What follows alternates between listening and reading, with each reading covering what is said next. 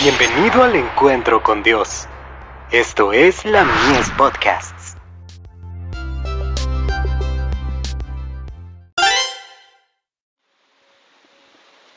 La fe por la cual vivo. El don de Dios. Y Pedro les dice, arrepentíos, y bautícese cada uno de vosotros en el nombre de Jesucristo para perdón de los pecados, y recibiréis el don del Espíritu Santo. Hechos 2, verso 38. Cristo ha prometido el don del Espíritu Santo a su iglesia, y la promesa nos pertenece a nosotros, tanto como a los primeros discípulos. El deseado de todas las gentes. Página 609. La medida que recibamos del Espíritu Santo, será proporcional a la medida de nuestro deseo, y de nuestra fe y del uso que haremos de la luz y conocimiento que se nos ha dado. De Review and Herald. 5 de mayo de 1896.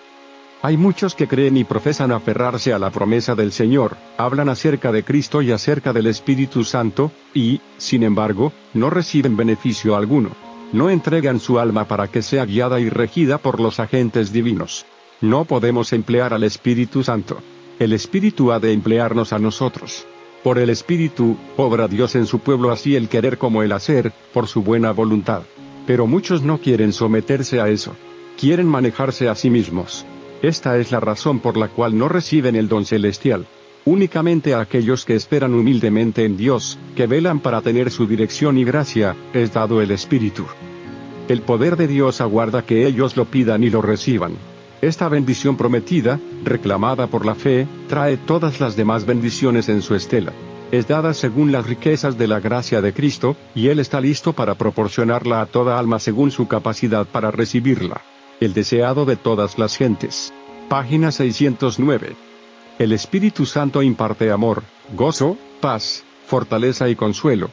Es un manantial de agua que salta para vida eterna. Y la bendición es gratuita. The Signs of the Times. 22 de agosto de 1892.